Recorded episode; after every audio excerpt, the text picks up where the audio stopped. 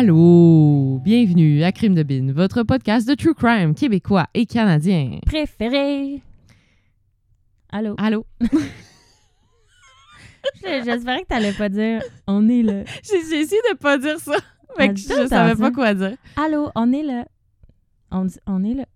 Ici Hélène et Mélanie, pour vous raconter des histoires horribles. on devrait faire une introduction, tu sais, qu'on dit chacun un mot. Genre, voici. Le Je pensais que t'allais dire Hélène.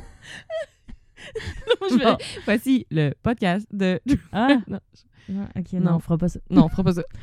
En tout cas, il faudrait le pratiquer. Écoutez, là, c'est le troisième épisode qu'on enregistre aujourd'hui. On est brûlé. On est brûlé. Mais c'est parce qu'on n'est pas brûlé dans, physiquement, on est brûlé dans le sens que. Je disais tantôt à notre amie Isabelle que ma- à chaque fois que je quitte la maison d'Hélène après avoir enregistré, je perds ma foi en l'humanité. Parce qu'on se raconte des histoires qui n'ont aucun bon sens. Ouais. Ça n'a aucun bon sens. Non. C'est ça. Puis aujourd'hui, on a enregistré l'épisode qu'on a diffusé il y a deux semaines. Ouais, celui sur Jane Hirschman, Sur il, est comme. Euh, il est décalissant, là. Fait Ouais. que, ouais. Puis là, moi, il est, nous, il est, ben moi, il est frais dans. Ouais. Il est Dans frais dans, nos cœurs. Ouais, Ouais. Parce qu'on vient juste d'enregistrer. Bref, Euh, t'as un potin pour moi, tu me dis. un potin capoté pour toi. Là, tu- la, la barre est haute parce Ouais. que tu me dis le potin, il est solide. Il est solide. Ok. Il faut que je le garde Anonyme? anonyme. Vas-y. Ça parle de quoi? Ça parle de quoi? Je te lis. En 1999, j'avais 14 ans. J'ai eu mon permis de scooter dès le printemps et je me suis, je me suis acheté un scooter au début de l'été. Je travaillais sur la ferme familiale à temps plein durant la semaine. Je faisais le train, le, ouais, le train nourrir les animaux, blablabla, et le samedi et dimanche, mais autrement, j'étais libre les soirs et week-ends.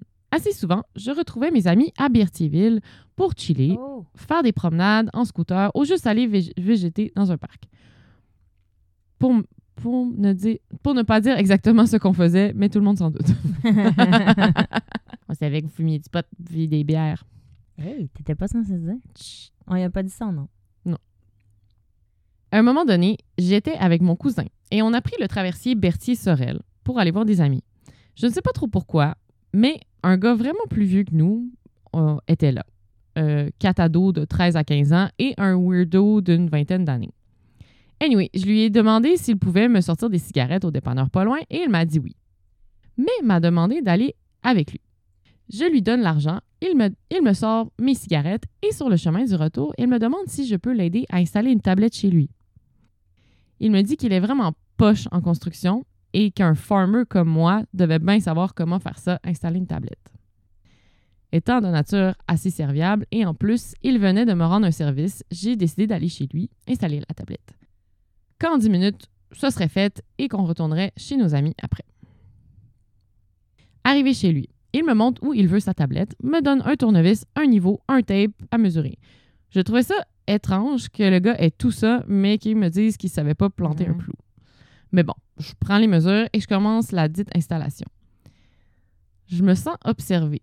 Et tout d'un coup, je me sens pas safe du tout. Je vois quelque chose de weird, semi dans mon champ de vision, dans une porte demi-ouverte. J'essaie subtilement de regarder. Je vois le gars qui me regardait en train de baver, les culottes par terre, en train de se polir le manche. Et oui, il était en train de se masturber en me regardant avec Oh un air de God. psychopathe vraiment horrible. Fouillez-moi comment, j'ai- comment et pourquoi? J'ai continué ce que j'étais en train de faire en Hein? me disant qu'un coup qui allait venir, qui allait venir, il allait se calmer, puis que ses esprits allaient se replacer. J'ai juste fini d'installer la tablette, tourné de bord. C'est quand même une bonne réaction. Ouais. Ouais, parce que j'avoue que si tu l'interromps Ouais, pendant. il va être fâché. Ouais. J'ai juste fini d'installer la tablette, tourné de bord avec le cœur qui me débattait dans la poitrine et les oreilles qui me bourdonnaient tellement fort que j'avais du mal à marcher droit. Je suis sortie et je me suis mis à courir juste à- jusqu'à temps d'arriver chez mes amis. Et c'est là que ça punch. Devinez ce que mes amis me demandent. Mario est pas avec toi? Et oui, le creep d'une vingtaine d'années, c'était Mario Bastien. Lui qui a tué Non! Alexandre Livernoche. Ouais. Si vous savez pas c'est qui, allez écouter l'épisode Le Petit Livernoche. Euh, je sais plus c'est lequel, mais euh, ce gars-là est un monstre. Tueur d'enfants. Oh my God! Elle a dit J'ai fait le signalement à la police, mais je sais pas ce qui s'est passé avec ça ensuite. J'ai l'impression que la seule chose qui m'a sauvée, c'est que malgré le fait que j'avais 14 ans, j'étais très bâtie et, que je mesurais presque 6 pieds. Sinon, je pense que ça aurait pu être moi sur la page couverture du Journal de Montréal cet été-là. C'est capoté. J'ai. Je sais pas quoi dire. À vous. Tabarn. Hey, merci tellement de nous avoir écrit. Et genre, il a survécu à Mario Bastien. là. L'épisode, il est horrible, la gang. Le Ouais, le là, en fait, quoi? je me rappelle. C'était-tu en 99 le meurtre de. Genre, c'était-tu le même été? Attends. 2000. Fait que c'est l'année d'après qu'il a tué le, qu'il a tué le petit Alexandre. tu sais. Fait qu'il était quand même dans son pic euh, violent, euh, dangereux. Là. Ça aurait pu être lui. Et? C'est capoté. c'est vraiment capoté. Je- C'est l'épisode numéro 38. Ah, ouais. Ça fait quand Merci, même un petit bout. Voilà. Hey, pour vrai, je, je, je pense que c'est comme Wow! Le- hey, ça- le top 1 des potins qu'on a reçus. Ça n'a pas de bon sens. La personne qui nous écrit, tu dois être prudent puis tu dois Eh. checker tes arrières tout le temps. Pauvre toi. Tabarnouche. Mm. Bon move, par exemple, d'avoir continué. Tu veux Ouais. pas... Tu sais, la dernière chose que tu veux, c'est qu'il soit fâché. Ouais. Le mettre en colère. Mm. C'est un bon move. Mm. Mais tu sais, encore là, c'est un gars qui était bien bâti. Ouais. Une petite fille, je sais pas. Mm. Une petite fille menue de 14 ans, là. Ouais. Je sais pas si... Ouais. C'était un gars pas- plus petit. Ouais. J'aime mieux pas spéculer, mais quand même. Voilà. Ça commence intense. Qu'est-ce que tu vas nous raconter après ça? Ça, rien de mieux. Cool. Rien de mieux. Je te raconte l'histoire de René Kegle, qui est une suggestion de Marie-Lee, qui a été faite par Messenger. Merci Marie-Lee. OK. Ça. hum, J'ai peut-être déjà vu le nom, peut-être dans les suggestions, justement. Ouais, mais peut-être. euh, je mais je la connaissais pas l'histoire non plus, mais ça, ça vaut la peine d'être racontée. J'y vais. Ah oui. Euh, mes sources, le Nouvelliste, Radio Cannes, Le Soleil, La Voix de l'Est. René Kegle naît en 1980 à Saint-Maurice, qui est pas très loin de Trois-Rivières. Mhm. J'ai essayé de comprendre Trois-Rivières. Je j'ai pas trop compris. C'est comme une région, Trois-Rivières, puis il y a comme des petites villes dedans. Ben, Genre comme... Saint-Maurice, c'est comme 10 rues. C'est minuscule. Tu sais, ça doit être comme, mettons, quand tu dis la grande région de Québec, ça comprend Ouais, c'est genre ça. euh, Port-Neuf. Mais moi, je pensais euh, que Trois-Rivières, c'était juste une ville, point. Ouais. Genre, tu sais, tu comprends? En tout cas, bref. Tellement pas pertinent, mais c'est parce qu'il y a plusieurs places de dans lesquelles je parle c'est tout à Trois-Rivières, mais c'est toutes des villes différentes. En tout cas, bref. OK. Lui, il est né à Saint-Maurice. ok? Dix- Saint-Maurice, googlez-le, c'est genre 10 rues. C'est vraiment, vraiment minuscule. Il y a deux rues, des petites rues parallèles là Je te crois. Commence une carrière d'entrepreneur qui se termine vite parce que René, il devient rapidement un grand consommateur de crack. Ouh. Ouais. Pas, euh, pas trop bon, ça. Là, fidèle à moi-même, je fais un googlé? de crack 101. Crack cocaine? Euh, le crack, c'est de la cocaïne sous forme de cristaux qu'on peut fumer et qu'on peut aspirer par le nez. C'est une drogue très nocive et extrêmement addictive qui atteint le cerveau puis qui provoque une grande euphorie. Ça conduit à l'isolement et à la rupture sociale. Fin du cours. Mhm. À partir de 2016, René, il en consomme vraiment beaucoup. Il perd son emploi, coupe le contact avec sa famille puis se tient exclusivement avec ses amis, probablement majoritairement des mauvaises influences. Ouais. En septembre 2018, René trouve que le crack, c'est pas assez puissant. Fait qu'il se met à consommer du PCP, en plus du crack. T'es-tu prête pour le cours sur le PCP? ça, ça fait halluciner, je pense. Le PCP, c'est aussi une drogue, une drogue dure, très nocive et addictive qui crée un sentiment de détachement de son environnement et l'impression que l'esprit se sépare du Mm. corps. Ça déforme la perception des images puis du son. Donc, avec ce mélange-là, René, il devient paranoïaque, agressif et très violent. Il commence à entendre des voix, puis il dit même être hanté par un démon du nom de Zozo. Zozo. C'est son démon. Mm. Donc là, je vais y aller en ordre chronologique parce que ça se passe extrêmement vite, les événements. On est le 2 octobre 2018. C'est ma René, fête. Oui, hein, c'est vrai, j'avais même pas loadé. C'est vrai. Bonne Excusez, fête, ça n'a pas Hélène. rapport. Bonne fête, Hélène, de De 20 20 quelqu'un. 29. Ouais. En 2018, t'avais Ouais, 29. ben, ouais. Bref. 2 octobre 2018, René est chez lui dans sa maison à- sur la rue Benoît pendant qu'Hélène en fête sa fête. lui est à Saint-Maurice avec son ami Jean-Christophe Gilbert de 24 ans qui est accompagné de son ancienne belle-sœur Shani Haley. Ensemble, ils consomment la cocaïne, du crack, puis René consomme aussi du PCP.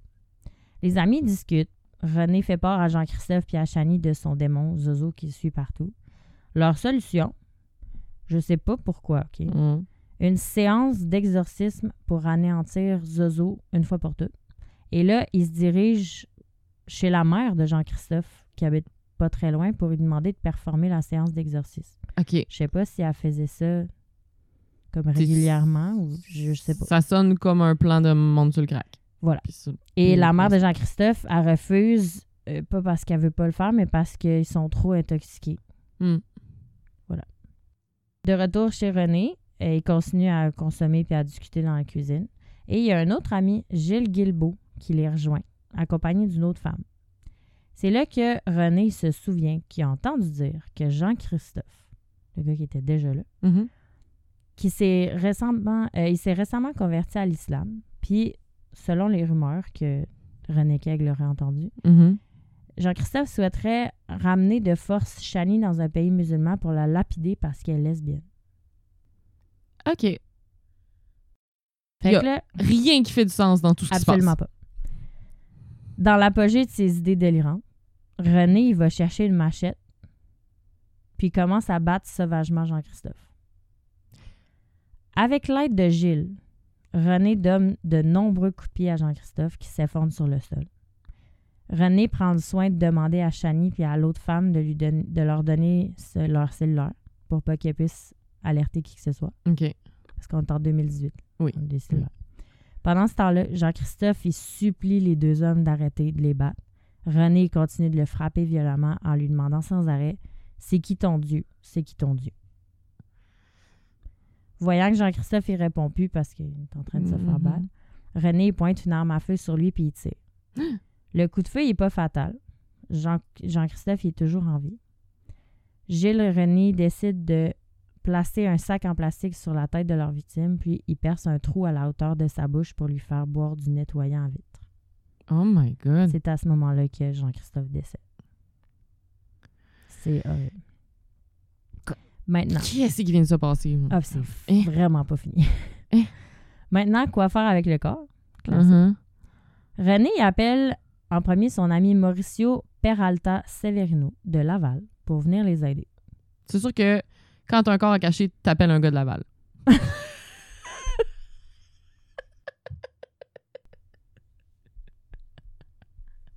Désolée tout le monde de Laval. Je connais personne qui habite à Laval. Ah, sac. Désolée. Pour Hélène. Entre-temps, euh, René demande à Gilles d'aller acheter de l'eau de Javel à l'épicerie, puis il ordonne à Chani et à l'autre- femme de laver le plancher, qui est probablement plein de sang. Mhm. Apeurés, les deux femmes, ils s'exécutent sans poser de questions. Mhm. C'est c'est clair qu'ils sont ouais. Extrêmement peur. Mhm. À l'arrivée de Mauricio, le gars de Laval, René et Gilles se mettent au travail. Ils décident de démembrer Jean-Christophe avec une scie à chaîne. Sont- C'est des malades.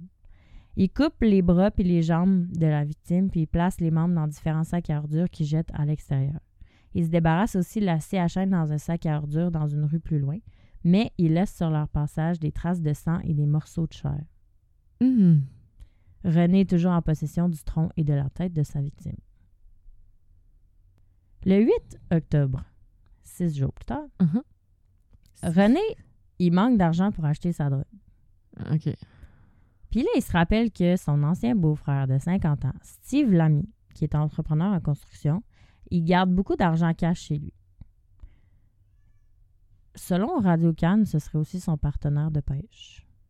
Détail Je sais important. pas pourquoi je voyais le... Je l'ai écrit. Je... je sais pas pourquoi. je- En compagnie de son amie Noémie Morin, 24 ans, René se rend chez Steve Lamy avec comme plan d'expliquer à Steve qu'il veut acheter sa maison puis qu'il doit y faire un emprunt. C'est ça son plan pour qu'il montre Ok. le cash et où. Un, autre, un sens. autre plan de merde. Ça, ça continue euh, Ah, sur cette écoute, thématique-là. C'est quatre autres pages de plan de merde. Puis il y a toujours le torse et la tête c'est horrible. de la victime chez lui. C'est dé- Genre, ça devait puer. le truc le moins respectueux du monde. Steve ouvre la porte à son ancien beau-frère et à Noémie, puis les invite à l'intérieur. Aussitôt entré, euh, c'est Noémie qui a fait ce témoignage-là plus tard, fait que c'est Mhm. pour ça qu'on a tous les détails. René et Steve, ils se rendent dans la salle de bain pour discuter. René demande à Steve de lui donner de l'argent, mais quand Steve refuse, René, sous l'effet du crack, encore une fois, il se jette sur lui puis il le tabasse sauvagement. Il sort ensuite une arme à feu, puis il frappe à la tête avec la poignée, Mhm. qu'on appelle euh, la crosse. La crosse, ouais. Je savais pas ça. Avant de lui tirer une balle dans la jambe. René dit ensuite à Steve Si tu me dis pas ce que je veux savoir, je vais te faire un garrot. Euh, si- non, dit Si tu me dis ce que je veux savoir, je vais te faire un garrot, tu vas t'en sortir. Je vais appeler l'ambulance, tu vas t'en sortir, je veux pas que tu meurs.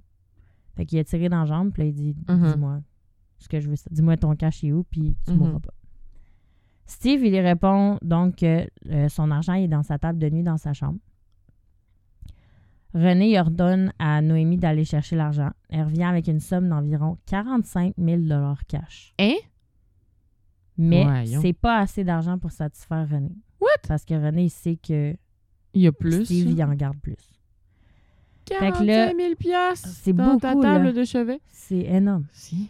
Fait que là, ben c'était pas tout dans la, dans la table de chevet. dans- J'ai lu quelques articles, puis ça dit que Noémie, elle cherchait vraiment Ah, partout dans la chambre parce qu'il n'y avait pas assez dans la chambre de dans la table de chevet, puis elle s'est dit fuck, c'est sûr qu'il sera pas content, fait que je vais Hmm. chercher partout. OK. Puis elle aurait réussi à Mm. ramasser ça. Donc, super en colère, René donne un coup de couteau dans la gorge de Steve. Steve est toujours en vie. Il avoue alors qu'il cache aussi de l'argent dans sa voiture puis dans sa cour arrière. René, encore une fois, il envoie Noémie. Pendant que Noémie elle cherche l'argent à l'extérieur, René il ligote les mains et les pieds de sa victime puis il continue à torturer Steve avec une torche. Hein? Il lui brûle la peau à plusieurs endroits puis il continue de le battre. René enroule ensuite Steve toujours ligoté dans une bâche de plastique. À ce moment-là, Noémie en revient avec à peu près 25 000 cash. Avec maintenant environ 70 000 cash, René enferme Steve dans le coffre de sa, sa voiture à lui, la voiture à Steve. Ouais. Puis, il appelle son dealer pour qu'il vienne porter de la drogue chez Steve. Genre, Direct là, là. Hey, boy. Fait que pendant qu'ils attendent, Noémie en nettoie du mieux qu'elle peut le plancher de, plein de sang de Steve. René attend son dealer, puis Steve, pendant ce temps-là, il succombe à ses blessures dans le coffre de sa Hmm. propre voiture. Oh my God. Donc là, le dealer arrive. Cons- René consomme. Après avoir consommé une bonne quantité de drogue, René a comme plan de mettre feu à la voiture de Steve pour s'en débarrasser. Uh-huh. Qui qui appelle? Le gars de. Laval. Il appelle Mauricio encore. Je sais pas pourquoi Mauricio il est comme, mais oui. Donc, Mauricio, lui, il lui rappelle que il est toujours en possession des restes de son autre victime qu'il a Uh-huh. fait six jours plus tôt. Uh-huh. Donc là, les deux hommes, ils transportent les restants du corps du pauvre Jean-Christophe dans la voiture de Steve Lamy, Mm. avec Steve Lamy à l'intérieur. Et ils conduisent jusqu'au chemin Bradley dans le secteur euh, Sainte-Marthe-du-Cap, toujours à Trois-Rivières, où ils mettent le feu à la voiture pour se débarrasser des deux corps. Qu'on va Un, faire deux, ouais, une- deux, deux pierre deux pierres, coups. deux pierres d'un coup. Ouais. Dans la nuit du 9 au 10 octobre, donc le lendemain soir, Mhm. dans le secteur de Cap de la Madeleine, toujours dans le coin de Trois-Rivières, un jeune homme vole, ça n'a ça a pas rapport, ok, c'est une autre histoire. OK.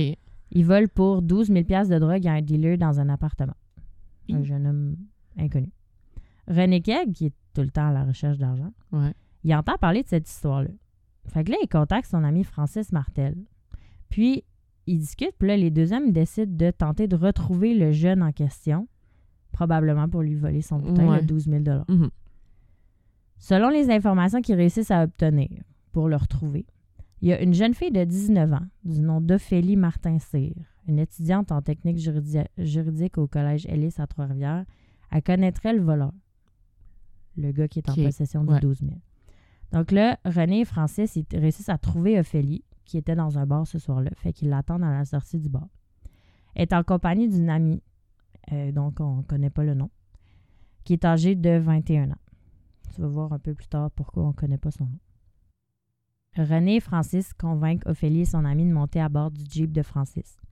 C'est là qu'ils commencent à questionner les deux filles sur le vol de drogue. Mhm. Ophélie a fini par avouer que c'est son ami qui a volé la drogue, puis qu'elle l'a aidé à s'échapper en lui donnant un livre jusqu'à Berthierville. Oh. René, il demande le nom de son ami, mais Ophélie, elle veut le protéger, fait qu'elle veut pas y dire.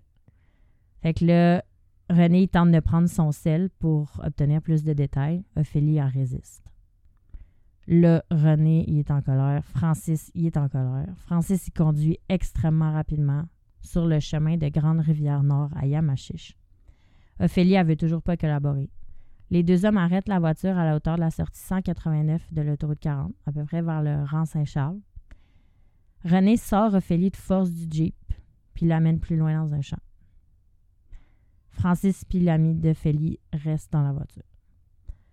L'ami d'Ophélie, euh, son témoignage plus tard, a dit qu'elle entendait Ophélie supplier René de la laisser vivre, Oh my God. mais elle a entendu un coup de feu. René, il vient de tirer Ophélie à bout portant. Eh? Elle décède sur le coup. René revient seul dans le Jeep, puis Francis se remet en route. Mais arrêtez-là, quelqu'un! T'es un fou furieux? Ça n'a aucun bon sens. À ce moment-là, l'ami d'Ophélie, elle sait qu'elle est la prochaine à y passer. Mhm. Fait comme il faut que je fasse quelque Mhm. chose. Elle tente de se sauver en ouvrant la porte. Elle est barrée. Ça marche pas. Elle réussit à entrouvrir, à entrouvrir la fenêtre. OK. Puis elle décide de se jeter en bas de la voiture en marche. Par la fenêtre. Par la fenêtre. Elle sait très bien que la chute peut la tuer. Ouais. Ils sont sur l'autoroute. Et ils roulent à toute à l'heure sur l'autoroute. Mais elle comme j'y passe d'une manière Ouais, ou d'une autre. Fait, Mm. fait qu'elle jette à l'extérieur du, du véhicule qui fait à tout à l'heure sur l'autoroute 40. René, il tente de lui tirer dessus, mais il réussit pas.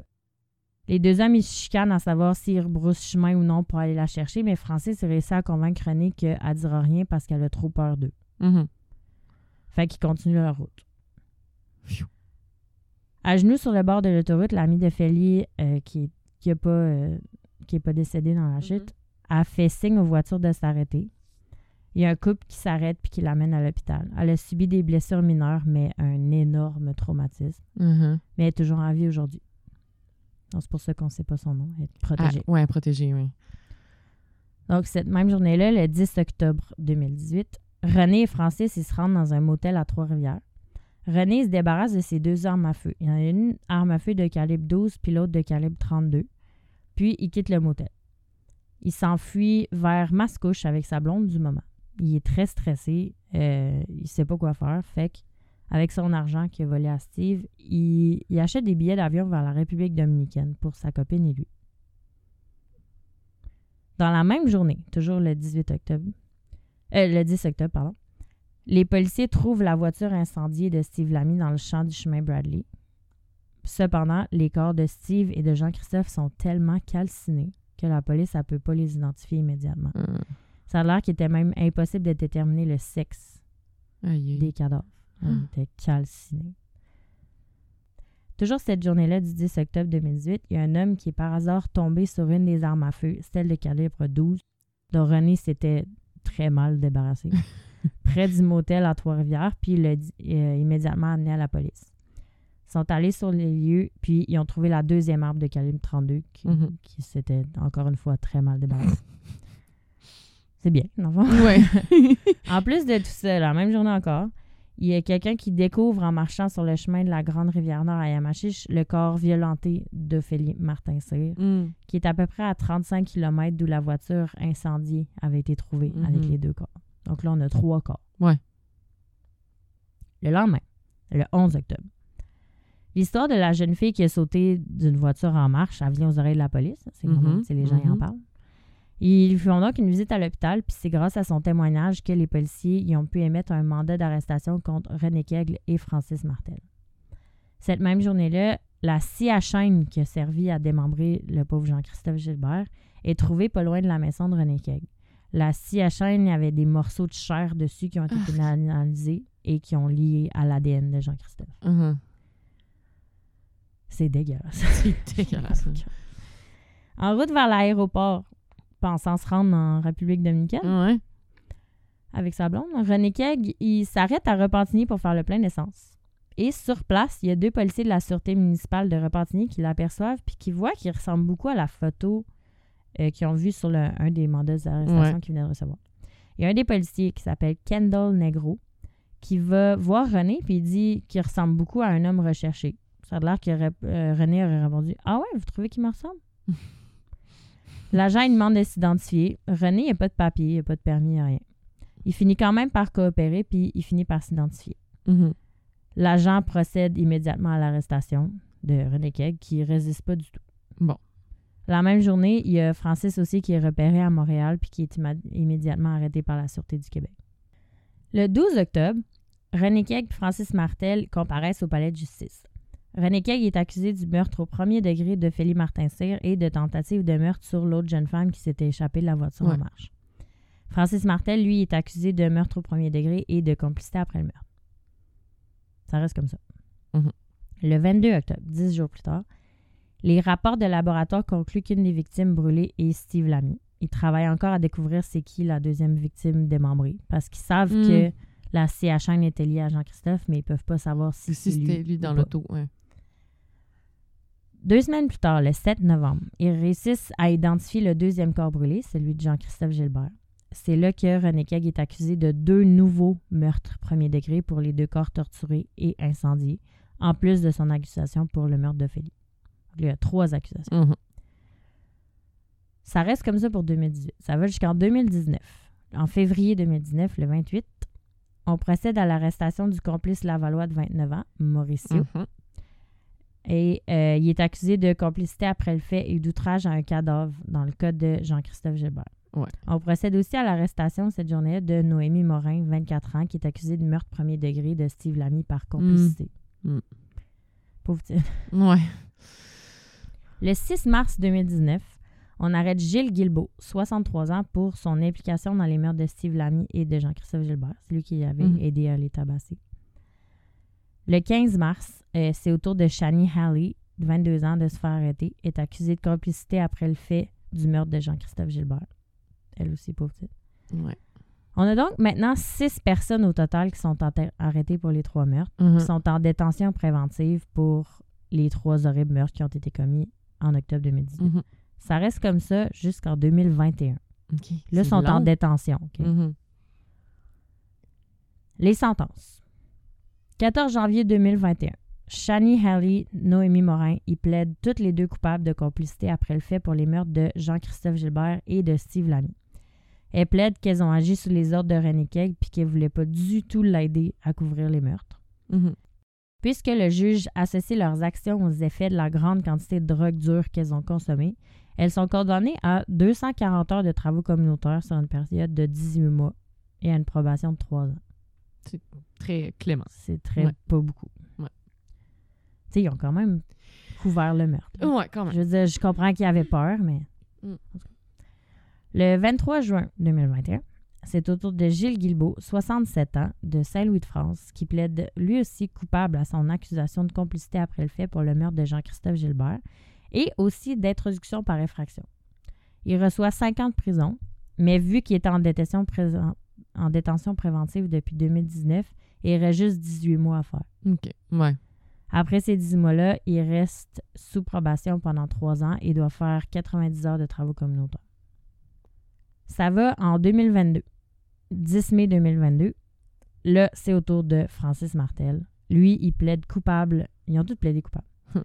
Pour sa complicité après le fait dans le meurtre de Félix Martin-Cyr. Il est condamné à 5 ans et 10 mois de prison, mais il reste juste 5 mois et demi à faire Ah, ouais. à cause de sa détention préventive depuis 2018.